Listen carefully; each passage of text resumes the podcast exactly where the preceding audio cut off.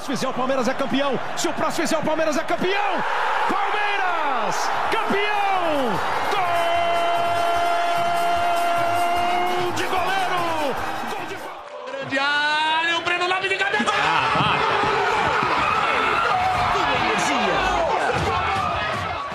Mas ele pode chamar mais um. Olha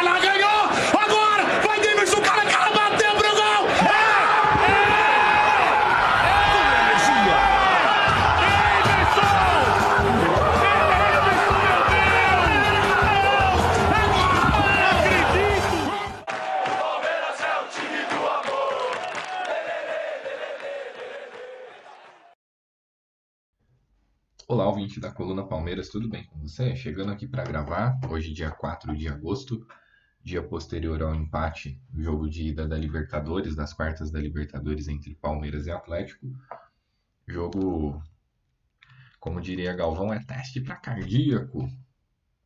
E que, obviamente, a gente vai ter muita coisa para falar do jogo, ou seja, é aquele pós-jogo que a gente tanto gosta aqui na Coluna Palmeiras, né?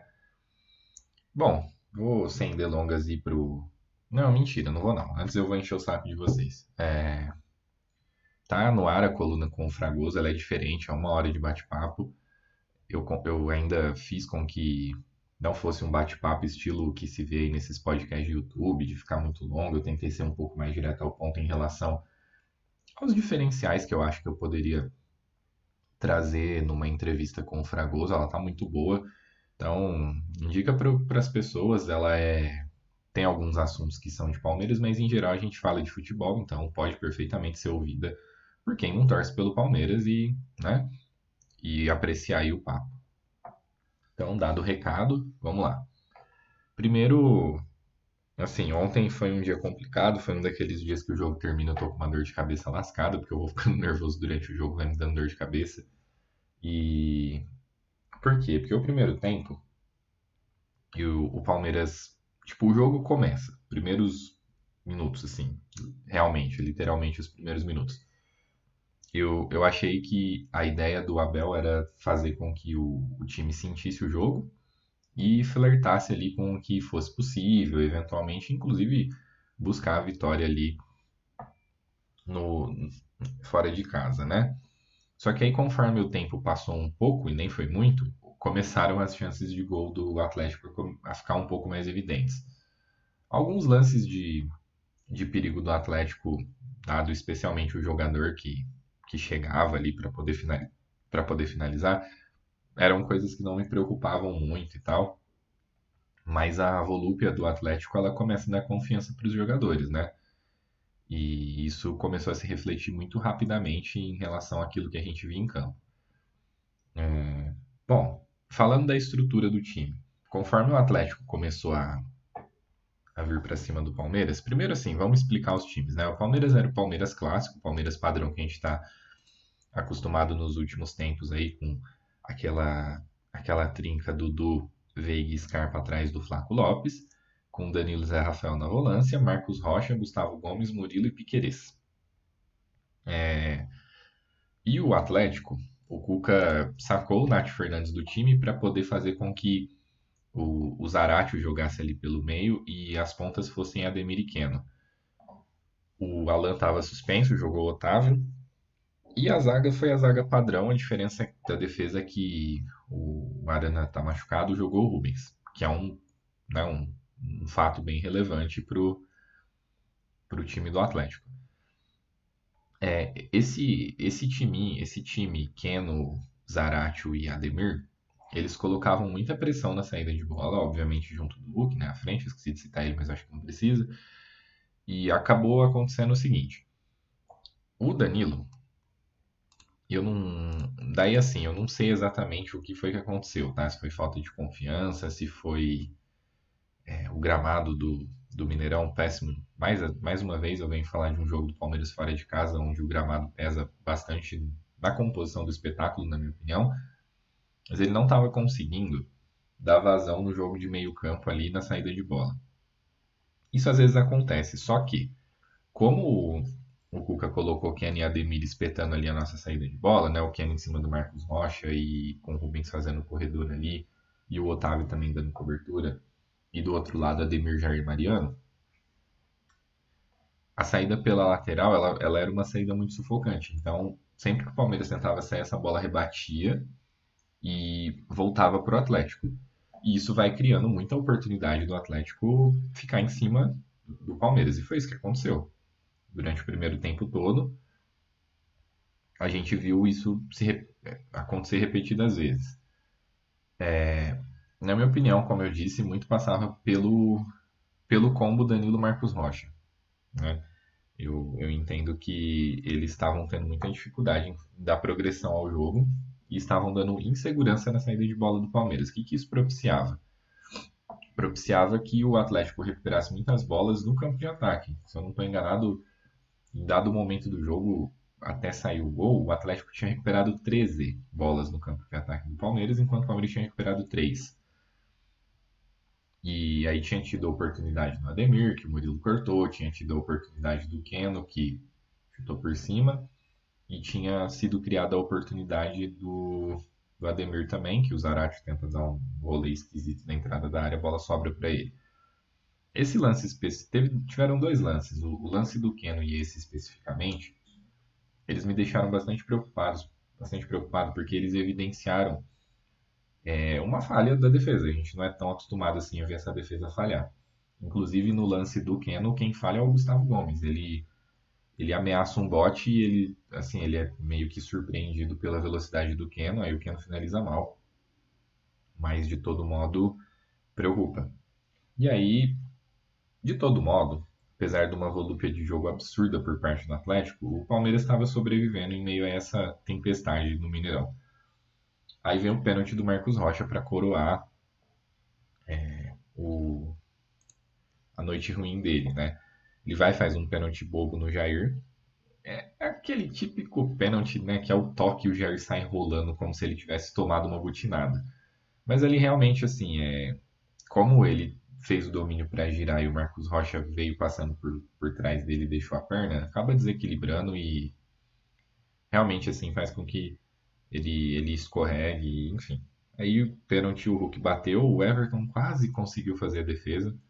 Eu achei que o Hulk foi mal na cobrança. Eu achei que a partir do momento que ele ficou um pouco indecisivo e mostrou onde ele ia bater, o Everton poderia ter tido um pouquinho de confiança para sair antes, mas ele tentou sair junto com a batida e acabou chegando um pouquinho atrasado na bola. Se ele sai antes, ele defende. Mas enfim.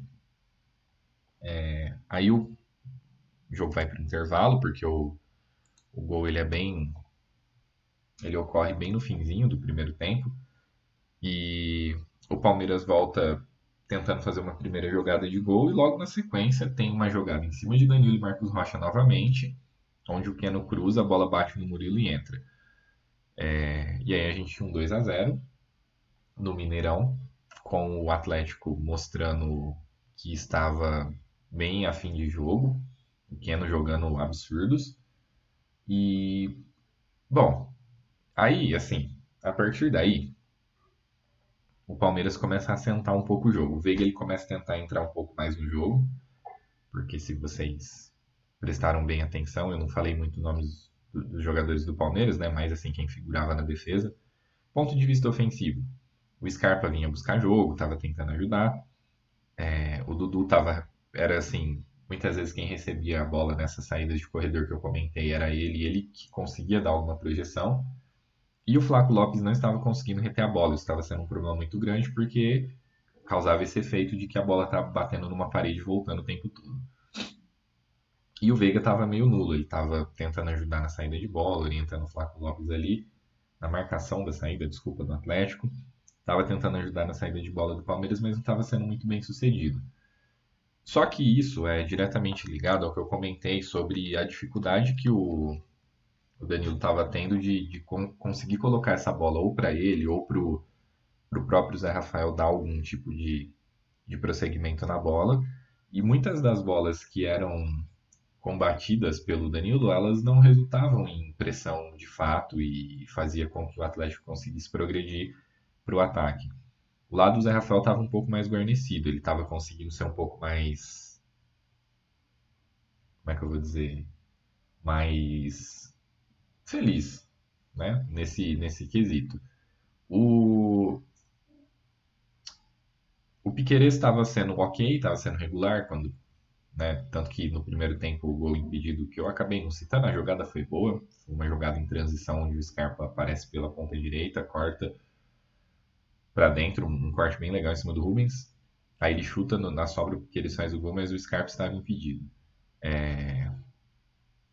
Esse. Então, assim, é... primeiro, assim, o Veiga mal por conta de que a bola não circulava pelo meio e ele não podia é, tramar jogadas. Ele também não é esse jogador de ficar recebendo bolas em velocidade, fazendo giro rápido, como o Dudu estava fazendo para poder tentar fazer jogadas. Ou seja, a situação estava difícil para ele. Junte a isso o Marcos Rocha, que é um alimentador do Veiga muito mal, e o gramado ruim. Tava ruim para todo mundo, eu sei, mas alguns jogadores acabam sentindo um pouco mais, né? O... E aí, assim, um, um problema muito sério que a gente acabou tendo que encarar, de, de, assim, né, do ponto de vista de estrutura, o Marcos Rocha mal e sobrecarregado não ficou legal. Porque não só defensivamente, que é o que acaba chamando mais atenção, né? Citei o pênalti, o lance do, do segundo gol ser uma tabela em cima dele do Danilo e etc. É, passa a ter algumas dificuldades do ponto de vista de confiança para que o ele consiga inclusive ajudar ofensivamente, né? não só defensivamente. E, e aí essa tentativa que eu citei do Veiga de entrar em campo fez com que ele começasse a sofrer bastante falta que é uma das coisas que eu destaco sempre que o Palmeiras enfrenta o Atlético, como esse time é violento e bate. A, arbitragem ontem foi boa, ela tentou manter a temperatura do jogo baixa e conseguiu, não houve ânimos exaltados. Só que o jogo teve 34 faltas, sendo 23 do Atlético. Eu acho muito exagerado, e você vê que assim, teve falta para matar contra-ataque, tem muita falta no, no jogador que faz a parede para poder proteger a bola. Inclusive, numa dessas, o, o Veiga tomou uma pancada nas costas, que foi talvez o, um dos lances que ele mais sentiu dor, né? E aí surge o lance do primeiro gol, onde ele sofre uma falta que, na minha opinião, nem a transmissão nem colocou replay, mas o Dudu vem em velocidade, faz uma, um corte e cai. Eu acho que foi porque fizeram ele tropeçar, mas enfim, o juiz não dá falta. O Atlético vai sair com a bola, a bola é recuperada, vem para o Veiga, ele faz um bom lance, sofre uma falta no bico, da, no bico direito da área. Na cobrança, o Scarpa bate muito bem, podia ter sido gol direto que o Scarpa merecia muito. Mas foi legal também, porque o Murilo tinha feito um gol contra que não tinha sido culpa dele. E na volta, o, o Murilo, né, na, na volta dessa, dessa falta que bate na trave, o Murilo consegue fazer o gol achei bacana é, ter sido ele. E aí a gente tinha um cenário é, que o Palmeiras tinha melhorado e igualado o jogo até o primeiro gol. Algum tempo depois, o Abel promove algumas substituições, ele coloca o Navarro, Navarro é mais para o fim, ele coloca o Gabriel Menino e coloca o Mike, e faz essa dupla de substituições. Ele coloca o Mike no lugar do Marcos Rocha o Gabriel Menino no lugar do Veiga. Quando ele faz isso, o Scarpa começa a ter muita liberdade para movimentar. O menino ele se posiciona marcando um corredor que antes era meio que responsabilidade do Danilo, ele não estava sendo muito bem sucedido. E o Zé Rafael ele começa a jogar mais pela, pela esquerda. É, é aquela boa e velha, aquele bom e velho desenho tático do losango quando o time tá, quando o time está atacando, né? Então você tinha o Danilo na cabeça da área, o Gabriel Menino mais pela direita, o Zé Rafael mais pela esquerda, não como meias, não como volantes, como meio termo. E em tese, o, o Scarpa ali no meio, né? Mas o, o Scarpa estava se movimentando muito, ele não estava ficando fixo. E, e aí você tinha o Dudu como um dos atacantes com bastante liberdade para poder se mexer. E a princípio o Flaco, depois o Navarro. É, eu achei que a entrada do Gabriel Menino resolveu um problema de volúpia pela esquerda do Atlético, depois, obviamente, o Cuca promove algumas substituições, onde inclusive o Keno sai. E entre o Vargas, que jogou pouco, mas não fez nada. E entre o Nath Fernandes também, que jogou pouco, jogou cerca de 15 minutos, também não fez nada. E, e isso tirou bastante. Tanto as, as, altera, as alterações promovidas de ambos os lados tiraram muito do ímpeto do, dos dois, do, do Atlético e fizeram com que o Palmeiras crescesse no jogo. É, algum tempo depois, na verdade eu falei bobagem, tá? Primeiro entra o Gabriel Menino, depois entra o Mike Marcos Rocha. O Gabriel Menino fez com que o time ficasse mais assentado em campo. A entrada do Mike e do. do falei Mike, Mike Marcos Rocha, não, Mike Navarro. A entrada do Mike e do Navarro, que ocorrem simultaneamente, faz com que o Palmeiras aumente a pressão pelo corredor direito. E o Navarro ele entrou bem mais ligado no jogo do que o Flaco. O Flaco é um melhor jogador, mas eu achei que ele sofreu muito com o estilo do jogo e não estava conseguindo ser muito dinâmico naquilo que o Palmeiras precisa na marcação em cima. Já o, o Navarro, ele entrou meio boi doido e com, começou a querer, é, começou a incomodar muito mais a defesa. Nessa altura do campeonato, o Júnior Alonso já tinha saído machucado, entrou o Igor Rabelo, que é até um bom zagueiro, mas deu uma queda aí na qualidade da linha defensiva do, do Atlético. E aí, algum tempo. E aí, assim, o Palmeiras passa a dominar o jogo, começa a especular muito mais com, com eventualmente empatar, né? Para nossa loucura. Até que surge um lance em que o Mike consegue fazer um bom lançamento em elevação para o Scarpa, que, meu Deus, como tá jogando o Scarpa, né? Eu já tô triste em relação à saída dele. Ele cruza para o meio da área, o Mariano escorrega, o Dudu entra livre. Eu acho que o Dudu assim não percebe muito bem o que acontece, aí num misto de apavoro com gramado ruim, fez ele pegar meio de canela, ele chuta a bola do empate para fora.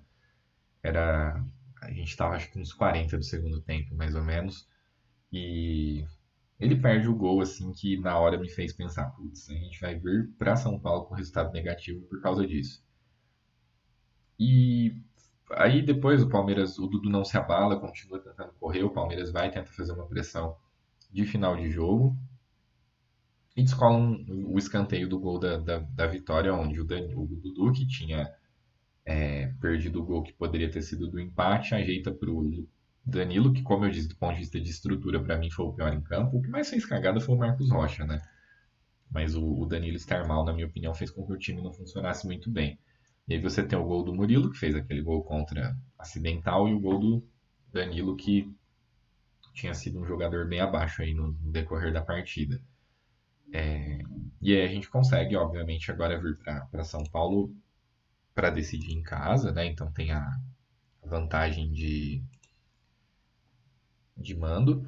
E Aqui a gente sabe que não vai ter problema quanto ao gramado. Ontem tinha muitos jogadores escorregando. E assim, atrapalhou ambos os lados, tá? É, obviamente, muito se discute, tem se discutido a respeito do fator caso, quanto a torcida influenciou ou não. Eu acho que uma das, das coisas que mais faz com que o fator caso seja relevante é justamente o fato de que tem essa questão do costume com, com o gramado, por exemplo, né? E por mais que algumas algumas equipes podem se beneficiar de gramados melhores. Eu acho, inclusive, que o Atlético deve, na minha opinião, o Cuca pode ser que ele mande um, uma equipe um pouco mais técnica ou tente explorar a velocidade, porque a, a, a grama artificial do, do estádio do Palmeiras ela favorece também o ela favorece um ataques em transição, né? Mas eu estou muito curioso para saber qual é a estratégia que cada técnico vai adotar. Eu acho muito difícil que o, o Abel ouse do ponto de vista de nomes. Eu acho que os nomes vão ser muito parecidos, a menos que o, que o Rony esteja disponível.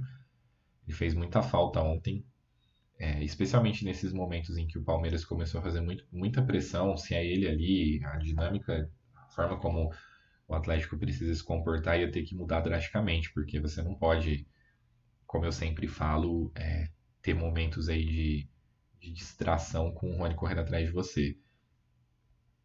O,